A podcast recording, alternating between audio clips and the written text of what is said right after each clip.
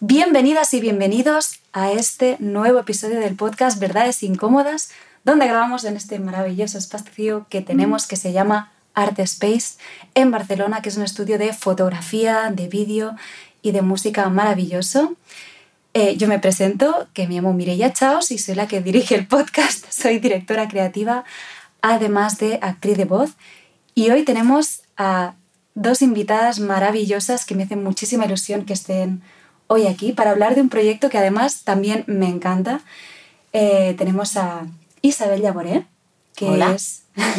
¿Cómo estás? Bien, Sí. bien, bien. Recién llegada de vacaciones, de Sí. temperaturas mucho más cálidas que aquí, que ahora estamos Sí. en invierno. Sí, sí.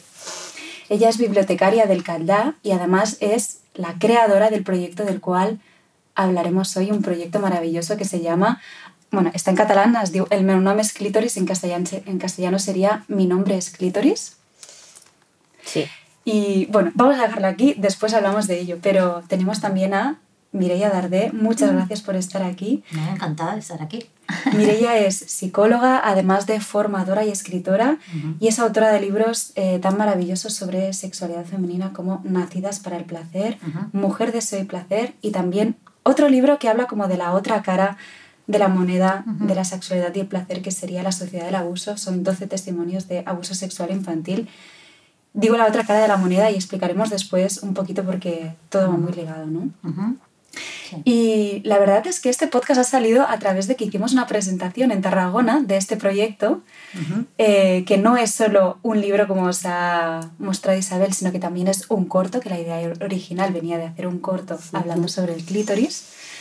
Y pensé, esto tiene que quedar grabado y estaría chulísimo que pudiéramos estar aquí las tres grabando este episodio sobre- hablando sobre sexualidad y sobre un órgano de la anatomía de la mujer que ha sido muy olvidado por la ciencia y por la educación. ¿Qué piensas, Absolutamente. Olvidado, absolutamente. Y el motivo del por qué em, yo he querido hacer esto para explicar a, a todo el mundo eh, lo que debería haber hecho la ciencia o, o, pues, pues la historia. O sea, porque mm, es grave. Yo para... mm, expli- explico el Sí, por sí, qué sí, primero. ¿Cómo me ¿cómo- inspiré? ¿Por ¿De dónde nació la idea de hacer un corto sobre el clítoris? Bueno, yo tengo una hermana que es comadrona y, y me invitó a participar a un taller de, de sexualidad femenina y, a las asistentes nos entregó al entrar un trocito de plastelina y nos pidió que intentáramos modelar el- clítoris. Bueno, cada una hizo un poco lo que consideró y ella pasó a los 10 minutos con una bandeja y, y fuimos dejando las muestras. Em, en la bandeja había de todo y más, o sea, nada que ver una cosa con la otra. Una bolita, un, mini pene, mm, la vulva y todo completo con los labios internos, externos, todo.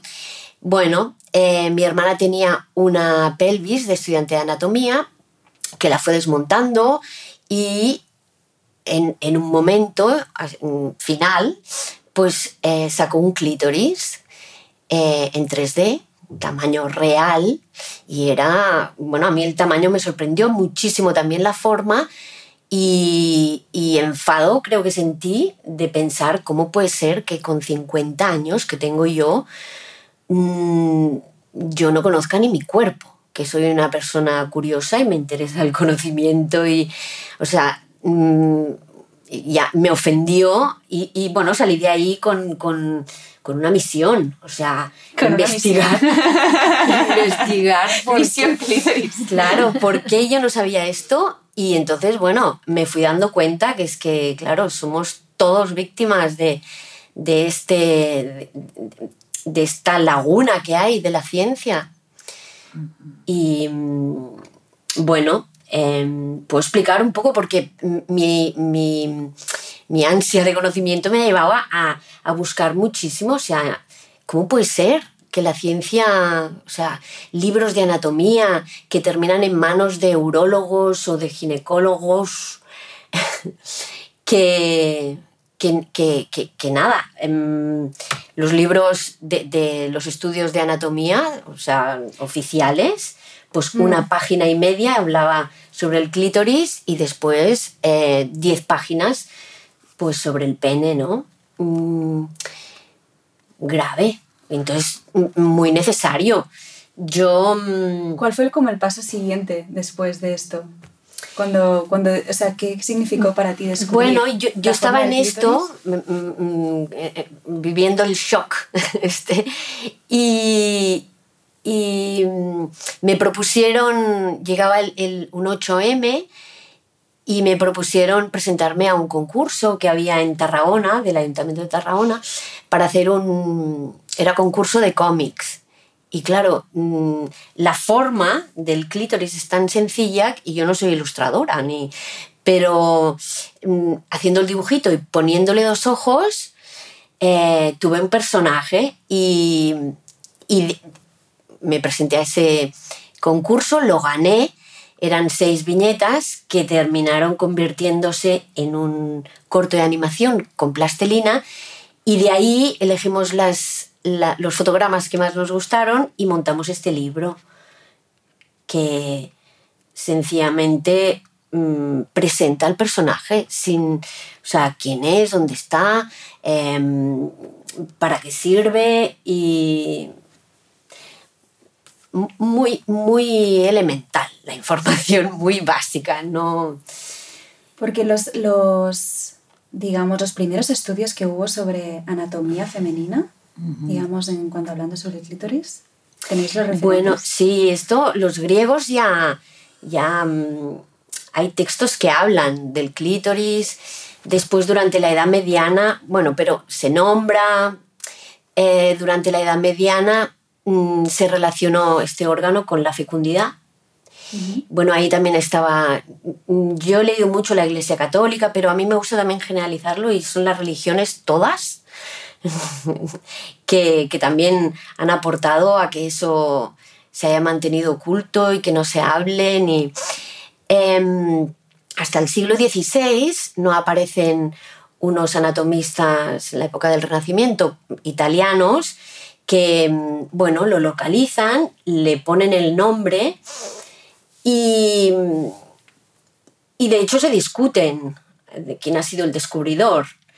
Em, uno se llama, uno es Colombo, el otro es Falopio, que, que este señor de las trompas de falopio. ah, puso también Ah. su nombre a nuestras trompas uterinas, ¿no?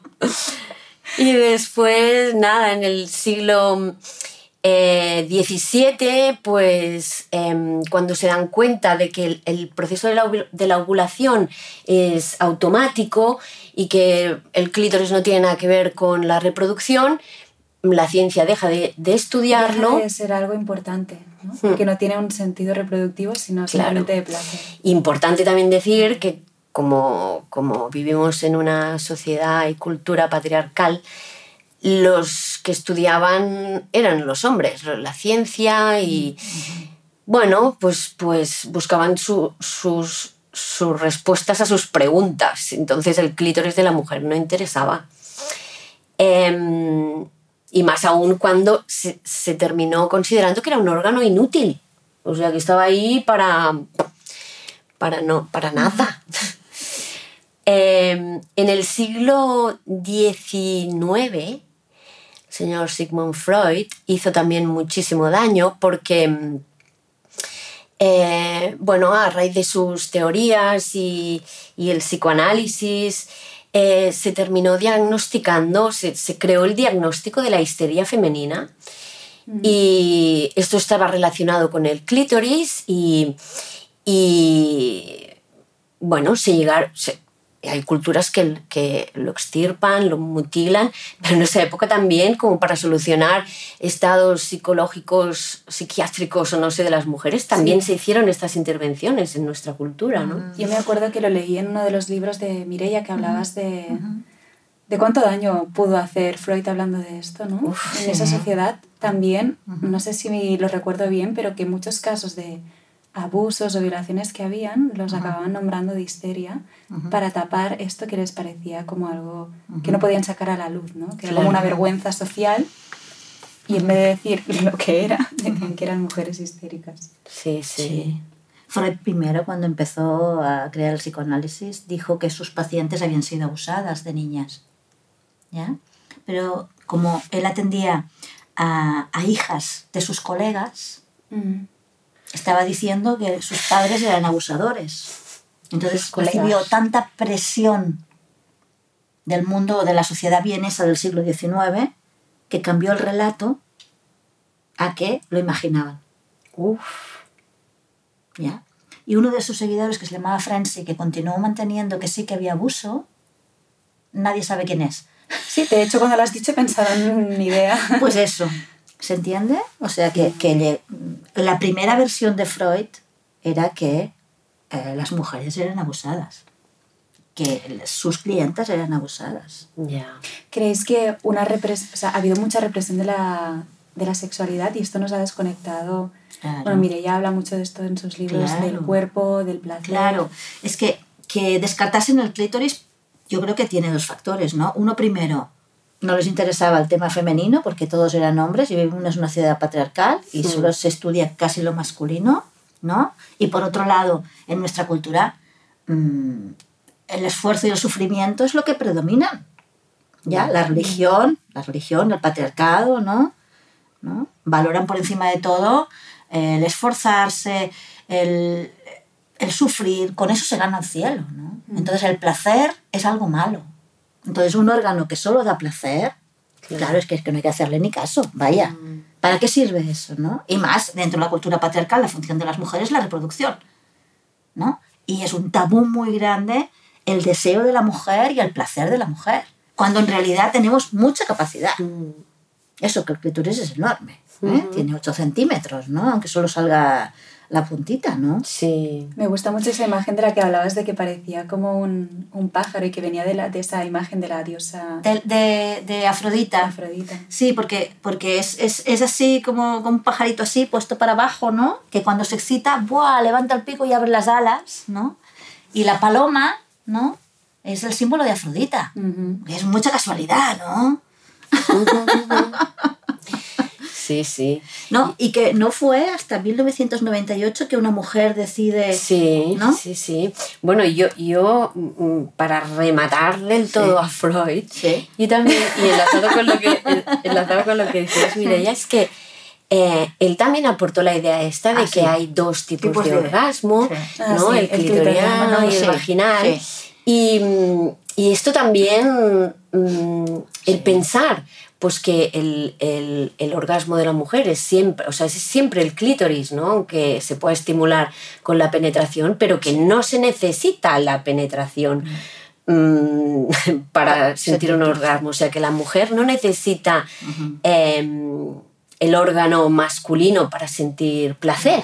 Y eso también empodera mucho a, los, a las mujeres Claro, y, y- claro. y- y tampoco ha interesado. Claro, porque Freud dijo que los orgasmos que eran por, con penetración, ¿no? Eran de mujeres maduras. Sí. Entonces ya ahí ya nos clasificó Claro, y nos dijo, total. ya, ¿no? Las que solo lo tienen clitorianos no son tan buenas, no, no, no han madurado. No Tú imagínate, madurado. no han madurado, ¿no? Sí. Como eso hizo, bueno, hace todavía mucho Mm. daño eso. Sí, es como la idea porque de que si no tienes el placer en la penetración Sí, no eres una mujer completa. Exactamente, está ahí eso, ¿no? Realmente. Sí, y después así un poco siguiendo el hilo de la historia, en los años 60, Ujú. pues mm, hubo también, eh, bueno, el- el- el- la liberación sexual, un poco Sí. en los años Sí. 60, pues bueno, este matrimonio Master y Johnson, Johnson. que ellos también hicieron, o sea, observando la respuesta sexual del hombre, de la mujer, también em, empezaron como a, a- a- Sí. a destapar cosas y se han ido sumando, pero han sido aportaciones muy... mm, mm, Aquí apareció una mujer, ¿no? Con este matrimonio y después, mm, si- siguiendo, ¿y quién más ha dicho algo sobre Sí, el clítoris, no? sí. Pues empiezan a aparecer mujeres, ¿no?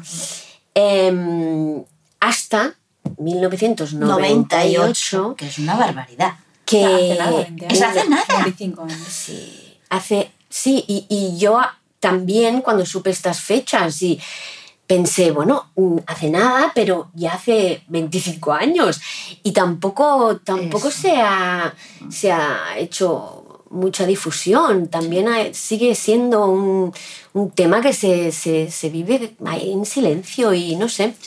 O sea que hay mucho trabajo a Una hacer mujer lo definió anatómicamente, ¿no? Ujú.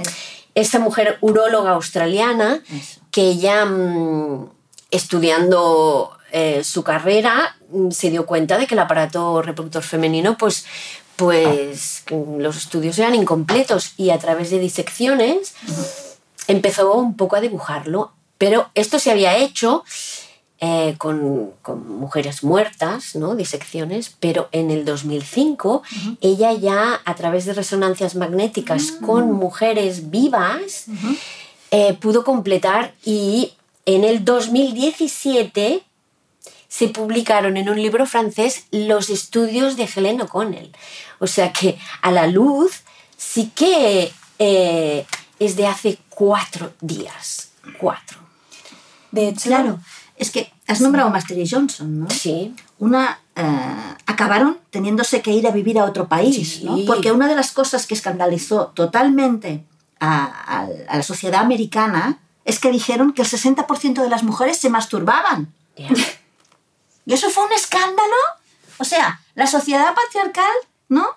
No negaba, ¿no? El placer femenino. Mm, ¿Ya? Pero es que eso es una barbaridad hasta nuestros días todavía, ¿no? Claro. ¿Ya? Y es que... Ahora parece, ¿no? Que con el tema del Satisfyer se ha empezado a visibilizar más. el poco. Satisfyer ha hecho mucho bien. Claro, En este sentido, sí, Se ha empezado a visibilizar un poquito más todo, pero hasta ahora parecía que, no, eso, que no teníamos deseo, que, que, que, que no disfrutábamos. Bueno, en realidad, me parece que en el siglo XIX se reunieron unos sabios y dijeron que las buenas mujeres no tenían deseo. Es que el rol que nos han puesto, ya, primero, el rol social de que el placer no tiene lugar y después que nosotras, encima, no tenemos que tener ni deseo ni, ni placer No, también, ¿no? Y una cosa súper interesante con esto que decís también es que es algo que leí en uno de tus libros, ¿no? que los circuitos neuronales eh, que están ligados al placer también están con la rabia. Ah, y que la sí. represión de una cosa conlleva la otra. Y esto es muy importante porque Muy importante. la represión de la rabia conlleva a la represión de, De la de la puesta de límites, de la capacidad de asertividad. Entonces es como si nos estuviéramos Sí. automutilando en una parte muy importante que es sí. eh, sí, asertivas, ¿no? O sea, realmente eh, habitar como esta parte, si lo hablamos con arquetipos, ¿no? Sí. Tenemos, somos las madres, tenemos nuestra dulzura, ¿no? Pero esta parte de, de límites, de mujer fuerte que tira para adelante, es como que Ujú. esto cuesta a nivel, y a los Sí. hombres se les ha capado la capacidad de, digamos, está, ha estado mal visto de llorar, Sí, el ser eso. débiles, con la mujer el ser fuertes, asertivas y deseosas, Mm. es como si fuéramos el diablo. Sí. Qué bien poder encarna- encarnar al diablo, ¿no? También. Pienso, Sí, sí, sí. Es que se nos ha prohibido, de, de alguna manera no se nos educa para que nosotras podamos llevar a cabo nuestra vida. Y- exacto. Y, la rabia tiene que ver con eso, con, entendida como el potencial para cambiar mi realidad. Mm, ¿no? Se nos ha educado para estar siempre pendientes Mm, de los otros, ¿no? Y no para realizar eso que nosotras queremos, ¿no? Claro. ¿Ya? Y no se nos ha permitido tampoco ni explorar, ni jugar, ni curiosear, No. ¿ya? Y de ahí que no nos exploremos, no curioseemos con nuestro sexo, claro que también es interno, ¿no? ¿Ya? Pero mm, eso, las mujeres no, no se miran, ¿no? ¿No? No sé tu hermana, pero yo cuando hago talleres, la exploración con un espejo de mirarse, hay algunas que sí, pero mayoritariamente las mujeres no se miran. Mm. ¿Ya? Como no, no. ah, parece que eh, la parte sexual no forma parte de nosotras. Ya culturalmente no forma parte de la sociedad, ¿no? Pero además en nosotras todavía es más, ¿no? Yo por eso titulé mi libro Nacidas para el placer, porque el clítoris es un órgano que solo sirve para el placer, Sí, sí. ¿no? O sea que tenemos una capacidad enorme. Y no solo el clítoris, tenemos orgasmos más largos, más plasticidad, que quiere decir que hay más estímulos que nos excitan, ¿no? El clítoris, bueno, cuántos años que nos, estamos, nos hemos estado perdiendo ahí. Sí, sí.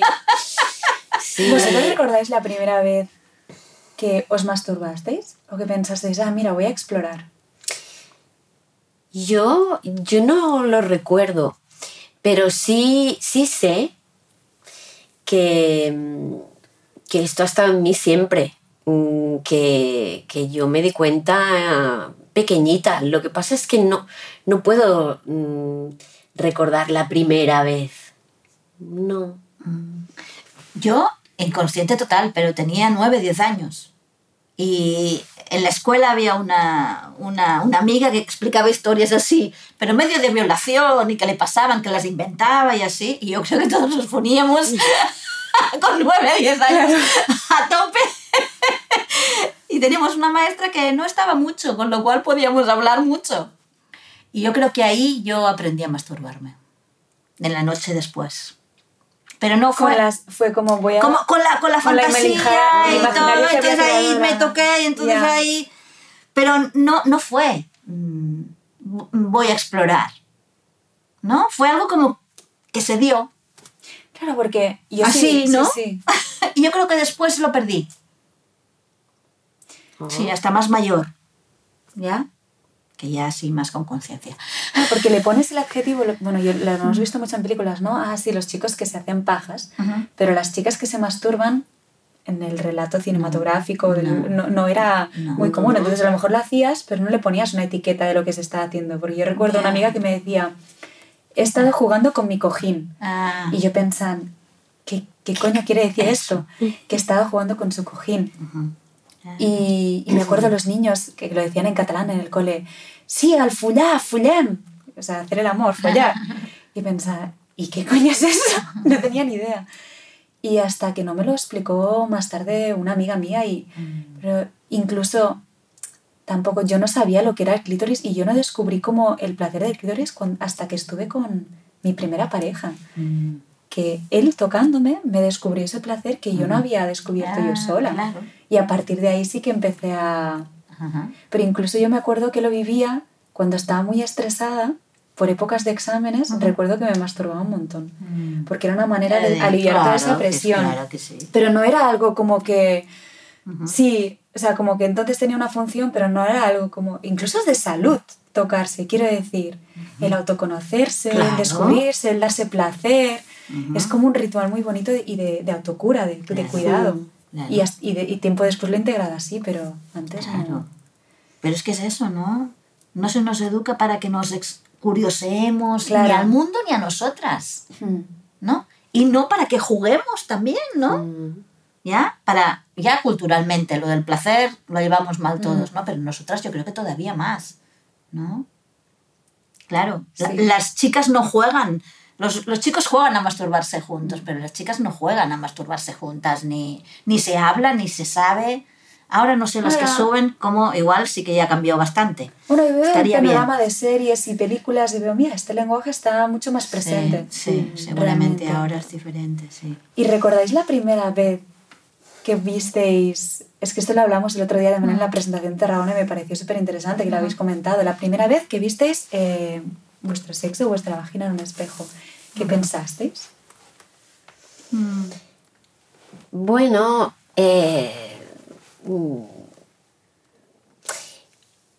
yo sí, cuando me puse el espejo y me miré y mm, no me gustó. Y yo he arrastrado durante muchos años esta idea que no es mía, o sea, son estas ideas que, que- que cargamos, de que, bueno, mm, estéticamente no es bonito, parece, mm, no sé, mm, demasi- demasiado raro, demasiado... Y de hecho, estoy. Lo que me produce más orgullo de esta pequeña obra que he hecho es, es que he conseguido una imagen amable, bonita, del clítoris, que, que, que- que es simpática, que, que, que, te hace sentir orgullo de que forme parte de ti, ¿no? Que no es una cosa... eh, esos son eh, tabús míos, ¿eh? lo, lo- lo explico así con, y, y no, no me importa pero muchas mujeres. Exacto. Muchas sí, mujeres sí. tienen esa imagen. Sí. Sí, muchas, muchas. esta misma pregunta que, que os hago también a las personas que nos están escuchando, a las mujeres que nos están escuchando, si se la hacen desde casa, ¿no? Yo creo que es un poco esto que dices de, como no hemos tenido unos referentes a nivel iconográfico y de imágenes, de cómo es el clítoris, de cómo es una vagina, lo vemos y como nos es desconocido nos parece feo. Y necesitamos como habituarnos a esta imagen para encontrar ese, esa belleza, ¿no? Y yo no sé cómo... ¿Cómo ha sido la respuesta de, de las personas que, que, ven este corto, que leen el libro? Yo diría sobre todo sorprendente. O sea, sorprende. Eh, quien ya lo conoce, la forma y que tiene toda esta parte interna y mmm, pues, pues eso, le, le, gusta que es amable. Uh -huh. Y bueno, que se hace simpática la... la sí, uh -huh. pero eh, también estoy encontrando muchísima gente que, que, la sorpresa la tienen de saber la forma que tiene, que es la sorpresa que tuve yo. O sea, de que tiene estos brazos, de que no solamente el glande, ¿no? Uh -huh. El botoncito, uh -huh. sino que. Y, y, los bulbos estos internos. Mm, hay que, es muy importante, hay que hacer difusión porque hay muchísima gente que no, que no lo conoce todavía. Uh -huh. Y quizás por eso ha tenido tanto éxito el proyecto, ¿no? Porque hay mucha necesidad sí. de, de, este conocimiento. Sí, sí, uh -huh. sí. Sí, me contaba un, una amiga de una amiga, ¿no? Que mmm, se lo había enseñado a otra amiga y la amiga al verlo dijo, no, pero si solo es una cosa pequeñita. Claro. O sea, hay un desconocimiento muy grande realmente muy grande. de cómo es. Mm. Mucho, mucho, mucho. Sí, ¿eh? sí. Cuando mucho. estábamos haciendo el proyecto, eh, claro, es que primero vino el, el corto, ¿no? Digo estábamos porque yo soy la voz de... yo tuve el honor de ser la voz del clítoris. Eh, cuando, o sea, las personas que hicieron el proyecto, que han sido Tony, Isabel y Nacho, uh -huh. Tony en la parte de vídeo, Isabel en la parte creativa, Nacho en la producción y yo puse la voz. Y entre las personas que después han trabajado también poniendo la música, de toda la parte de edición, producción, etc. y el libro. Pero en ese momento, cuando empezamos a hacer el corto, que éramos nosotros, ¿no? Que nos preguntábamos, ¿y, y, ¿y qué matiz va a tener esto? Porque es infantil, pero, pero no queremos que se vaya a lo infantil, porque tiene que ser para todas las edades, ¿no? Y es algo que después nos han dicho, a la, a la hora de poner la voz al clítoris, también nos preguntábamos mucho como qué matiz tenía que tener, ¿no? Y teníamos claro que por una parte era inocente, era divertido, era sincero, pero también empoderado y orgulloso de sí mismo, no era infantil tampoco, ¿no? No vamos a infantilizar la, la sexualidad. Y algo que es sorprendente es que tiene cabida en todos los públicos, ¿no? Sí. Hasta una niña de cuatro sí. años que tú contabas el otro día, ¿no? Sí, sí. Eh, bueno, es, es, con plastelina, entonces, bueno, parece que, que, que esté dirigido a, a, a, a, los niños, ¿no? Así muy informativo, ¿no? Pero, pero no, o sea, es para todo el mundo. Y sí, yo tengo anécdotas ya de, de niños pequeñitos que sin, eh, sin saber eh, lo que es, pues les cae simpático el personaje y, y, bueno, les sorprende, pero mmm, yo pienso que es un, un, buen material justamente para, para hacer difusión y, y, y si la primera imagen que tienes del clítoris no es esto, eh, yo creo que te va a ir todo bien. pero trauma. No, pero la verdad, la verdad es que consigue, ¿no? Dar una imagen así sí. muy, muy, fresca, mm. muy. Y yo creo que mm. más que nada lo más importante es esta cosa que hablabas de trauma, ¿no? De, de, de, de fuera prejuicios, de claro. fuera, ¿no? Sí. ¿No? Que puede ser algo como, bueno, es una parte del cuerpo y, y, la tenemos y la podemos disfrutar, ¿no? Claro. Claro. Yo so, sí, mm, mi pretensión... Eso se, eso se consigue realmente con el, con el libro. Con el libro. Sí, sí, sí, sí, sí, sí. Pues mira, qué, qué bien, porque sí. era mi, mi, mi, intención, o sea, tampoco... Uh -huh. eh, o sea, hay una reivindicación grande, ¿no? A la ciencia sobre todo, yo qué sé, pero pero que, que es, eh, el libro habla de anatomía. Y, y, y- y- y es que es que eh, eh, es así, hecho, naturaleza. sí, sí. De hecho, había la, hay la intención ¿no? de hacer después talleres también Sí. en escuelas que de Sí. alguna forma también aporta a la educación sexual en los coles, que bueno, en mi época era bastante básica. No sé cómo estará ahora, espero que un poco más evolucionada ya eh, con los años que van pasando, pero que es muy necesaria realmente. Sí. Y- y- y- Yo- per- perdón, tú. No, es que es un tema que, que- que ya lo estamos dejando atrás, pero es que a mí me gustó muchísimo el momento en que Mireia mm, hizo la reflexión de, de desde dónde habla el clítoris, o sea, es, mm, y, me invitó también, ella me preguntaba, ¿no? Porque, o sea, tú como, ¿qué personalidad tiene, no? O sea, si era un personaje, pues... Y, y, claro, eh, la reflexión que hicimos un poco juntas, que eh, me está enfadado, ¿no? Es tímido porque ha estado ahí... em, Pues a mí cuando Mireia me proponía esta reflexión sobre, sobre su carácter, ¿no? Como personaje, me pareció tan interesante y pienso que, claro, con el libro no podemos escuchar la voz de Mireia, pero yo creo que, mm, que lo lograste. Gracias. Yo me sentí Sí. muy feliz de poder interpretar este papel. Ojalá hayan más cortos del clítoris. Ojalá. Mm. ¿No? Y sobre lo que decíamos antes sobre la educación sexual, ¿no? Ah, yo doy talleres, ¿no? Y vienen ah, chicas o mujeres que tienen alrededor de 20, 25 años, ¿no? Y, y les preguntamos, ¿y en vuestra casa se habla de sexo? Y la respuesta es no. Mm. O sea, todavía continúa siendo un tabú, Sí. ¿ya? O sea, por un lado, vivimos una sociedad hipersexualizada, porque todo está sexualizado, y por el otro lado, sí, en el cotidiano, ¿no? En eso que tiene este libro, ¿no? Así fresco, mm, como natural, en- continuamos sin hablar de sexo, ¿no? Continuamos sin tener un espacio en la vida cotidiana para el placer. Lo del esfuerzo y el sufrimiento todavía lo llevamos ahí a tope, ¿no? Es que es bien extraño esto de los mm, tabús o lo que heredamos, ¿no? de, de la historia, porque yo tengo un hijo de 17 años y, y- y he querido hacer las cosas a mi manera, entonces, pu- y, y es un tema que, que, que es difícil y dices, pero ¿de dónde viene esto? Yo, o sea, es... E- Eso es el tabú. Eso es el tabú. Y que nosotros no tenemos eh, información, entonces, ¿cómo vamos a hablar? ya. Está realmente di- difícil.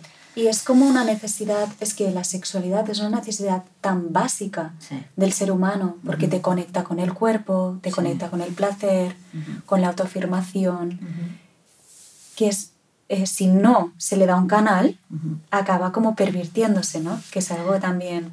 Entonces, si no puedo aprender de sexualidad de forma natural, eh, porque lo puedo hablar con mi familia, en mi entorno más cercano, en la escuela, lo que sea, pues voy a aprender del porno, donde voy a aprender una manera de relacionarme que está mucha de ella basada en los roles de poder.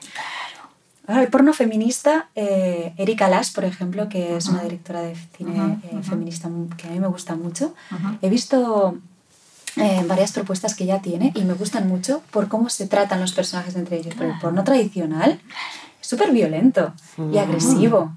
Es Y- como, y- y, claro, y aprendes de allí, luego en el sexo, cómo te relacionas. O sea, sales de allí en plan, oh Dios mío, no, no humor. O sea, Y es que en la mayoría hay violaciones. Lo que Claro, está mostrando sí. el porno son violaciones. Y, es eso, ¿no? Si no se enseña en casa, se aprende fuera, ¿no? Se normaliza, Y-. Claro. Y, no, y yo lo que digo siempre, ¿no? El porno en Estados Unidos mueve más dinero que todo el deporte. ujú. Yo siempre ¿En Estados Unidos? En Estados Unidos porque es donde se ha hecho el estudio. Ah, ok, vale, vale. ya, no, pero yo siempre digo, es que al no tener espacios en la vida cotidiana, Mm. ¿no? Al no, no darnos el placer, entonces nos sale eso por la puerta de atrás, Mm. ¿no? Eso demuestra que es una necesidad, que la sexualidad forma parte de nuestras necesidades básicas Mm. y que no podemos decir, no, esto no. A, a la noche, a oscuras y en el último momento, después de todo, es que, bueno, es tremendo, es tremendo, sí.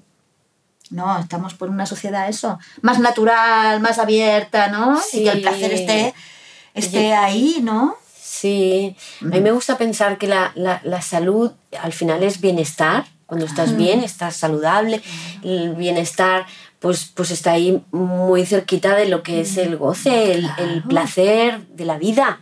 Claro. Mm, pues, pues, es, que, es que pasa por ahí. Ojalá cada vez haya más espacios donde poder hablar de esto. Yo soy de, de mi grupo de, de amigos también, soy la que se sienta en la mesa y siempre trae al plato. vamos a hablar de sexo, vamos a hablar de relaciones, tal. Porque siento mucho esta necesidad, ojalá cada vez sea algo más. Porque sí que hay ambientes que. Me acuerdo un día que estaba en una librería y yo estaba hablando del tema de, bueno, como el del abuso sexual infantil, que para mí también nace de esta represión de la sexualidad como una necesidad de expresarla, pero que acaba siendo desde el abuso de poder sobre otra persona. Y, y yo le hablaba con una mujer que estaba ahí, estábamos discutiendo sobre un libro, y le decía que la sexualidad es importante que los niños la aprendan. Y ella se escandalizó diciendo, no, pero si los niños, esto, es como, no, no. O sea, como ella se sentía ofendida porque yo dijera que los niños era importante que hablaran y que tuvieran entornos seguros donde hablar de sexualidad y que eran seres sexuales. Y eso a ella no le gustó, porque lo sentía como una perversión. Era como, no, quizás es que la sexualidad de un niño de 5 años no es la misma que una de 10, de 7, es distinto, pero la sexualidad nos acompaña desde el momento en que nacemos Claro. hasta el momento en que morimos realmente. Mm. Y es importante tener espacios donde Pues hablar mira, de un esto. dato también he estudiado que, que el clítoris es un órgano que no envejece. A eso. ¿Qué quiere decir No envejece? envejece. Pues mm, Así como, como la vagina, ¿no? Mm. Al perder los estrógenos, Mm. ¿no? Se vuelve menos elástica, Mm. ¿no? La piel es más así. Al clítoris no le pasa nada. No. Sus células continúan igual de día. eficaces para dar placer, ¿no? Pues es como el órgano de la vida eterna o algo así, ¿no? Conéctate con el clítoris. Claro, no, no, no, vida. Envejece quiere decir que te puede dar placer a cualquier edad. sí. Mm. Claro, Sí, sí. es así, ¿no? Y además tiene 8.000 terminaciones 8.000 nerviosas, que me parece que el, el, el pene solo tiene Mira. 4.000 o algo así, ¿no? O sea, que, bueno, Mm. está ahí, ¿no? ¿No? Que sí, que, que cuando uno se hace mayor, igual el tema de la vagina, ¿no? Ah, cambia bastante, ¿no? Que porque mira, Ya. ella nos contó que ella está tratando un libro que habla sobre la menopausia. Sí. Está tratando, digo, está escribiendo. Estoy está escribiendo, sí, estoy en el proceso. A mí me pareció, cuando nos lo comentaste, súper interesante porque creo que además es otro tema del que tampoco no se habla. No, claro No. El título creo que no se puede decir, pero cuando Mireia lo dijo, yo pensé, es perfecto, idóneo.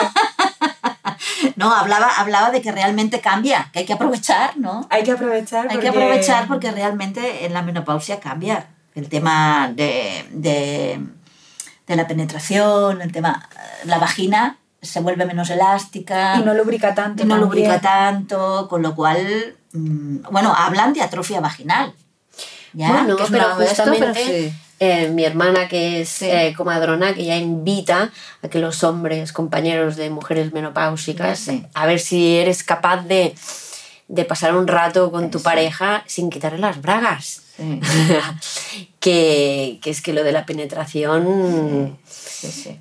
eh, pero tenemos el clítoris, que, Claro. que, que ahí está y que sí que siempre... Y no solo el clítoris, sino también el punto G, también se, se aparece más durante la menopausia. Es más fácil encontrarlo, con lo cual, no- bueno, ahí está, ¿no? En la menopausia continúa habiendo orgasmos y así, ¿no? Lo que pasa que sí que hay un, un cambio, realmente hay un cambio. Hay un cambio del cual no se habla, ¿ya? Y realmente es un cambio importante. ¿sí? Hay que reaprender una nueva sexualidad, Mm. eso, ¿no? De más de todo el cuerpo, una sexualidad más, más así. Yo, yo, yo la vivo más como más espiritual, más amplia. ¿no? Es que en realidad la sexualidad, así como la dices, Sí. también se puede... para También, mí fue un descubrimiento... Que también eh, sí, claro. Igual que primero tenía como la parte de penetración, si es como Ah. el sexo es penetración. Ah. Y cuando descubres toda la parte del cuerpo, de conexión, Claro. de prácticas más, le vamos a decir Claro. tántricas, pero no Sí. tienen por qué ser tántricas. No. Simplemente de sentir que el placer está en la punta de tu dedo, ¿no? Sí. Y como si tienes ese conocimiento, el sexo es, eh, y el placer es mucho más expansivo. Claro, ¿no? claro.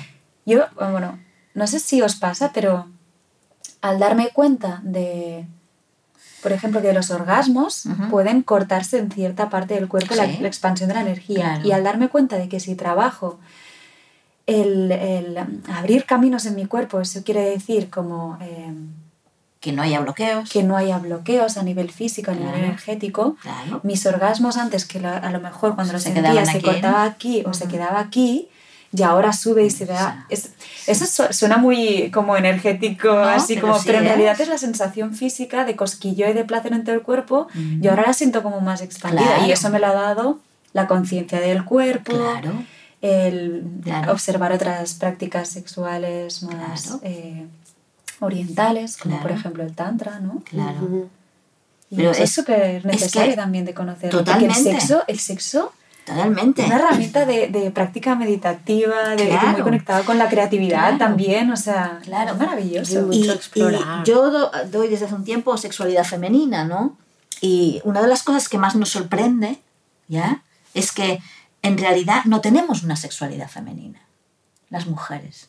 Tenemos una sexualidad más patriarcal, ¿vale? Y más eh, al servicio del hombre, ¿no? Lo que, cuando, en mis talleres lo que vamos viendo es que vamos descubriendo una sexualidad diferente. Eso que tú dices, ¿no? Cada vez eh, descubrimos nuevas cosas que pueden dar placer y, y como es como cada curso es como decir, ¡Wala! ¿Y esto de nuevo? ¿Otra cosa todavía mejor? ¡Guau! ¡Qué guay! ¿No? o sea, la sensación cuando damos los talleres de sexualidad es que estamos construyendo en realidad una sexualidad femenina, que no la tenemos. Mm. ¿Ya? No nos conocemos, no nos descubrimos, no sabemos, ¿no? Sí, es eso que estás diciendo, ¿no? Exacto. Y que nuestra mucho, capacidad de placer mucho. es enorme. Hay mucho a Contacto con explorar. cuerpo. Muchísimo, muchísimo. No sé, a mí también la- el, el tema de la eyaculación femenina, Mm, también. por ejemplo, Claro. esto eh, a mí me sorprendió también. Claro. Sí, sí. No, no se ha hablado hasta hace muy poco de que las mujeres podíamos eyacular, No. ¿no? O que podemos eyacular, ¿no? Sí, claro. sí. No, sí, sí. Eso es. Sí. Y es muy placentero. Muy placentero, sí. Claro. Claro, claro. No sé, yo, yo mm, que, que, bueno, no he tenido, mm, pienso, problemas y, y con mi se- sexualidad vivida, ¿no? Pero yo no soy consciente de que me haya pasado una cosa así nunca, El que la eyaculación Evolución. femenina. a mí me ha pasado de manera yo- involuntaria. Me, me, me da rabia como no poder controlarlo. O sea, rabia, como de, ¿sabes? Como de querer explorar más también. Mm. Yo creo que está en Netflix ahora un- una película, se llama, es un, un documental, eh, El agua sagrada. Sí. Y Es hablan. en Netflix. de- yo creo que está en Netflix. Que no es o- de Andrea Aguilar, es de la chica que se llama Andrea Aguilar. No, No. no, Ah. no, No. Es que hay una cultura Es eso. africana. Eso. Ruanda, las Ruanda. mujeres ruandesas, y, y en el documental les preguntan a estas mujeres, ¿no? Bueno, y, y ellas no pueden ni responder, se ríen, se ríen entre ellas y dices, bueno, que... Y los hombres, de hecho, Ajá. cargan con una... Con, tienen una presión porque si se casan y no son capaces de provocar esto a una mujer, Sí. pues no eres válido. ¿Y eso ¿Está en Netflix? Yo, lo voy a Yo creo. Netflix o Filmin, que son mis dos plataformas así que uso.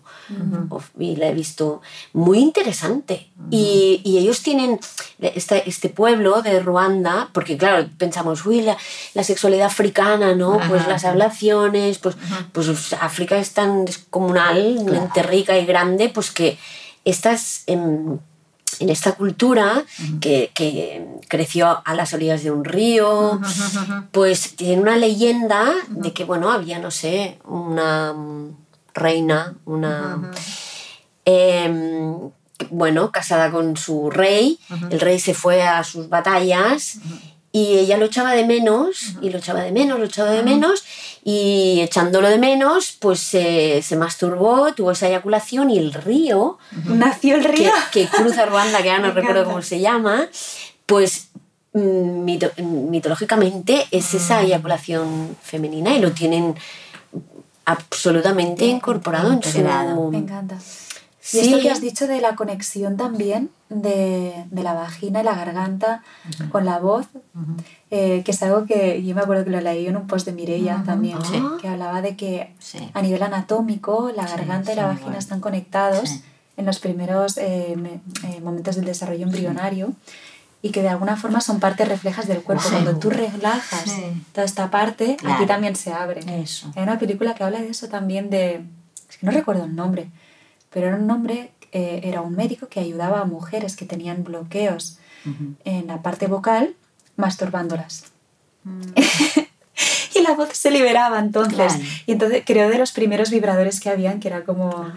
Y era brutal ver cómo el placer abre espacios en el cuerpo. Claro, ¿no? Eh, yo lo he vivido así también. Yo lo noto que cuando más flexible es mi cuerpo, cuando más Eso espacio es, siento, Eso es. mi voz está más colocada y hay más espacio interior. claro. Cuanto más relajación, más. Pero eso es, ¿no? En un cuerpo distendido puedes sentir y puedes sentir mucho más placer, ¿no? Mm. Y los grandes bloqueos son aquí, ¿no? Uno es las cervicales, ¿no? Que las tenemos Claro, todos mal porque apretando. apretamos aquí y el otro es el diafragma, Mm, también. ¿no? claro. Estos son los dos grandes bloqueos que no nos dejan sentir en realidad, ¿no? Mm. Y por eso, haciendo trabajo corporal, ¿no? Teniendo un cuerpo distendido es mucho más fácil, ¿no? Sentir placer. Ya. Y el placer puede ser mucho más grande en todo el cuerpo, como decíamos, ¿no? Realmente. Sí, realmente sí. Chicas, hay dos preguntas eh, que siempre hacemos a los invitados que vienen al podcast, que son la primera, os las hago, por, o sea, las hago a las dos. ¿Qué es para vosotras una verdad incómoda? Y si tuvierais que tener una conversación incómoda con alguien, ya sea un personaje, alguien que conocéis, un personaje ficticio o de un libro, eh, ¿quién sería y qué le diríais? Yo creo que mm, una verdad incómoda para mí es, es cuando, cuando va a incomodar al otro. Quiero decir, la verdad es la verdad. Y si fuera con uno mismo, pues estar, no habría nunca problema. El tema es cuando, cuando eso crea mm, conflicto con el otro, ¿no? No sé si me he explicado bien Sí, un poco. sí. ¿sí? Y yo, mm, yo, mira, lo voy a decir, nunca he hablado de esto, pero lo voy a decir, porque si me invitas a, a, a tener una, mm, Una conversación incómoda.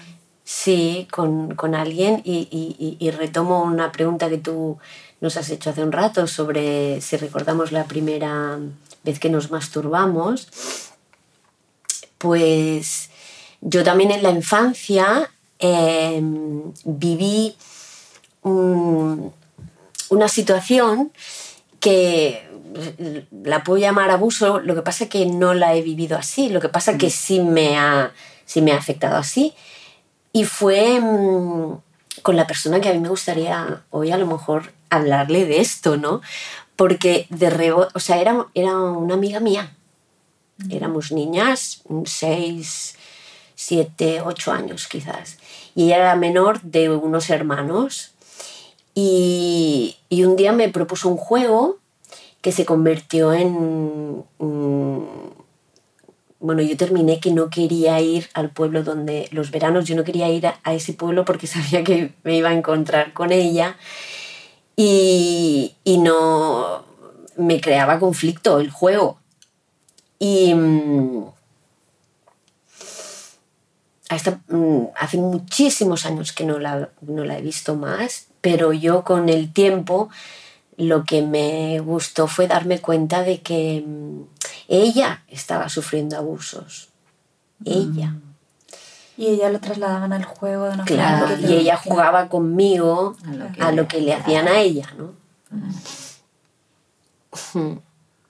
Gracias por compartir esto. Mm, Bueno, Creo que hemos hablado de mucho placer y también es importante hablar de, de la otra cara, que es de lo que también habla eh, Mireia en el libro de, de la sociedad del abuso, que es que para acoger el placer también necesitamos tocar cuando hemos vivido abusos, si no acogemos esa experiencia en vez de taparla, em, nos bloquea muchísimo y no podemos acceder al placer. Y el hecho de, de poder hablar de sexualidad abiertamente también es para prevenir, porque cuanto más conocimiento tienes de dónde son tus límites, Claro. de qué es lo que se puede y no se puede en ciertas edades, eh, de, lo- de poder decir que no, claro. de la relación con el cuerpo, más capaz vas a ser de poner el límite cuando es necesario, de buscar ayuda cuando lo necesitas para este tipo de, De violencia, que son los abusos. Nunca hablaste con ella. No.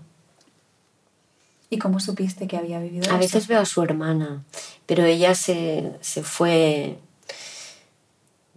Se fue de este pueblo, ella también, hace muchos años, y tiene una vida en otro lugar y ya está, ¿no? Pero mm, esto ha sido algo que yo he ido reconstruyendo con los años, porque para mí era mi amiga, o sea, y no, no, digamos que con el juego yo no lo vivía mal, estábamos jugando y, pero algo profundo ahí sí que, que había que a mí me producía mu- mucho malestar y este malestar lo, lo he arrastrado mm, toda mi vida, o sea, Después, cuando ya fui más mayor, que, que- que tuve que encarar el tema del sexo pues con, con mis parejas, o, y me daba cuenta que mm, me, me traía recuerdos extraños, ¿no? Claro. Esas situaciones. Y, mm, y hasta que un día no dije, mm, no, o sea, yo no he sufrido abusos, los sufría mi amiga, ¿no? Y bueno, así, así un poco, yo conmigo misma he, he conseguido cerrar. Estaría muy bien un día poder Poder hablar hablarlo, ¿eh? Sí. Pero A ver si ella puede. A ver, claro. A ver si ella quiere. Pues. Gracias, Isabel. de res. A mí lo que me viene es más eh, mm, en, en un- en la relación con un, con un hombre. La verdad incómoda es que yo esté viendo algo y le esté diciendo algo que es así y el otro me trate de loca. Mm, Mm. Que eso es algo que se da en la cultura patriarcal, especialmente relacionado con la sexualidad. ¿Ya? ¿Cómo de esto se está siendo demasiado? o- No, es como, como que el otro no puede asumir la verdad. Y entonces me acuse a mí de, de- de loca, o, o sea, la agresión del otro por la verdad que el otro no puede sostener, Ya. eso, yo creo que eso es lo peor para mí. ¿Ya? Eso, eso que en la cultura patriarcal, ¿no? Que se dice a las mujeres, no estás loca, ¿no? Cuando, especialmente cuando le descubres una infidelidad, por ejemplo, ¿no? ¿Ya? ¿Estás loca? ¿Qué te crees? ¿Eso? Bueno, eso es lo que más, yo creo que más, me pone mal. Sí.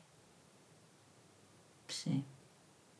Hmm, Eso sería. Bueno, yo creo que la comunicación eh, verbal, creo, con, en- en el sexo es, es, es delicada, ¿no? O, o también eso arrastramos, de que, mm, no sé, ¿no? Poder comunicar al otro lo que sí, lo que no, lo que los comos. mm, No son conversaciones fáciles, creo. No.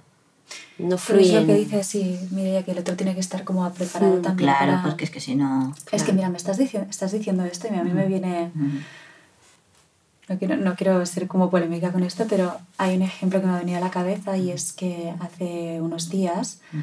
Risto, Mejido, Risto Mejide hizo unos comentarios acerca de Ana Obregón y Cristina Pedroche sobre un poco como que ellas se ganaban audiencia hablando una de embarazo y la otra la muerte de su hijo. Entonces Ana Obregón escribió un post hablando de que era muy feo que se estuviera diciendo esto y la contestación otra vez de él en redes sociales fue un poco decir que cómo ella se atrevía a decir eso, que era como no me lo puedo creer de ti, en plan, ¿cómo puedes estar diciendo esto? Esto no era mi intención. Era un vídeo de disculpa, pero una disculpa que no sabía mucho a disculpa, ¿no? Era un intento de disculpa, pero había un poco ese doble juego de decir, no, pero esto que has pensado o has sentido en realidad no era esto, ¿no? Y sí, se veía un poco sí, yo sin ningún tipo de conocimiento mucho de Risto, pero un poco manipulador. Esto sería. este esto sería. Pero sí, reconocer el dolor cuando, cuando alguien te dice esto me duele, lo, lo reconozco, cuando dice necesito espacio, lo reconozco, por mucho que tú no puedas entender el proceso del otro por lo que está pasando o lo que sea, pero respetarlo. Respetarlo, ¿no? Pero forma parte de la cultura patriarcal decirte que eres una loca, ¿eh? El, el, el estás loca, sí. El estás loca. Un poco quizás de los antecedentes que hablábamos de- Claro. de, Freud y todo. Claro, claro que sí, claro que sí. Bueno, eh, chicas, muchísimas gracias. Eh, ha sido un ratito compartido Vale. eh, muy revelador, la verdad. Os quería decir también que hemos pensado que este libro maravilloso, vamos a hacer un sorteo, os explicaremos cuáles son las bases del sorteo cuando publiquemos el libro para, para que podáis tenerlo en vuestra casa. Es maravilloso, eh, es muy bonito, es que es un regalo que se puede hacer como realmente a, una- cualquiera. a quien quieras y de la edad que quieras Sí. realmente. Y eso, cuando publiquemos el libro, yo os explicaré un poco en la base lo que tenéis que hacer para si queréis conseguirlo. Tendrá una fecha en el tiempo. Es que este vídeo quedará ahí colgado para siempre, para siempre. Tendrá una fecha que también estará explicada y ya lo diremos. Y nada más, hasta aquí. Ah, y otra cosa que quería decir también, que lo comentamos en Tarragona. Me acuerdo que cuando estábamos haciendo el corto, yo os conté una anécdota y es que un día un amigo eh, me estamos teniendo una conversación y me envió un sticker de un pene. Ah, sí. Y yo quise contestar y me di cuenta de que yo no tenía stickers de vaginas, como y pensé, ¿cómo? O sea, él me lo enviaba como una forma de reafirmación, de poder y tal esa imagen y pensé, ¿y dónde está el coño? Y desde entonces, que han pasado bastantes meses, he hecho una colección de coño stickers como un signo de abundancia, de creatividad, de orgullo, de poder. Y si los queréis, cosa que me gustaría que fuera circulando, es que son muy chulos, me podéis escribir a mí en mi Instagram y yo también os los envío. Y nada más, eh, un placer muy grande. Si queréis decir dónde os podemos encontrar también, por si alguien quiere, Mira, quiere buscaros. Mm, Aquí la está. última, sí, en la última página y están los. No, la última, la primera. Yo, mm, bueno, el vídeo, este que. de donde salió el, el libro. Es verdad. Este mm, tarde o temprano pues, pues, pues estará en internet para todos porque de eso se trata, ¿no? De que Pero mm, de momento lo hemos presentado al Animac, un festival de, de animación de Lleida, y, y bueno, está disponible así en abierto, ¿no? Pero em, hay una página web que en cuanto esté disponible, que es www.clito.cat y después está el Instagram, el Instagram de la Clito. Y ahí nos podéis seguir. Perfecto. Mireia. Yo en Facebook, Instagram, Mireia Darder. Y tengo página web también, punto .com, y ya está. Ahí me encontráis. Muchas gracias a las dos, ha sido un súper placer. ¿No? Eh, y nada, hasta aquí este episodio de Verdades Incómodas, un espacio donde sabemos que para tener relaciones sanas necesitamos tener conversaciones incómodas. Nos vemos en el próximo episodio.